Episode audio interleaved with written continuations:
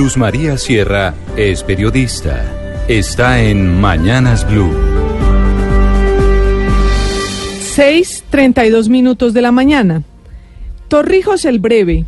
Así podría denominarse la historia del director del Centro de Memoria Histórica, que menos de 24 horas después de haber sido nombrado como tal, se vio obligado a renunciar a esa importante designación. Pero más allá del episodio, lo cierto es que el caso de Torrijos es otro síntoma más de que algo no está funcionando bien en el gobierno. Desde el 22 de noviembre se habían prendido las alarmas sobre su nombre. El portal La Silla Vacía había denunciado con documentos en manos que a pesar de que Vicente Torrijos no tenía doctorado, había firmado dos contratos con el Ministerio de Defensa para los cuales era requisito indispensable contar con ese título. Ese detalle, más allá del problema ético, puede tener implicaciones penales, tanto así que la Universidad del Rosario, luego de una investigación interna, decidió desvincularlo.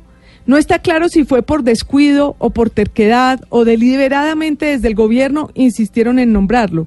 Y Torrijos quedó vuelto ropa de trabajo cuando en los micrófonos de Blue intentó una segunda pilatuna, ocultar que le habían pedido la renuncia en el Rosario. Ese tan solo fue el epílogo de una semana ciertamente atroz para el gobierno en materia de manejo del Estado. La misma semana en que la Corte Suprema le devolvió la terna para nombrar fiscal por otro error y la misma en que se hundió la reforma a la justicia. La acumulación de gafes hizo que este fin de semana algunos medios comenzaran a lanzarle salvavidas al presidente Duque. La revista Semana le dice que tiene aún tiempo de dar un timonazo en su estrategia política y en su tipo de liderazgo, mientras que el periódico El Tiempo lo alienta en su intento de armar una gran coalición política. El gobierno ya anticipó que para enero hará una cumbre con todos los partidos políticos para firmar lo que comenzó a llamar un pacto por Colombia.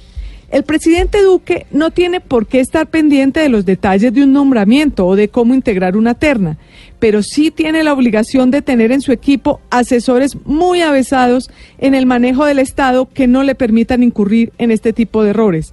Sin duda, algo tiene que hacer el presidente para dejar atrás la incertidumbre y consolidar su gobierno.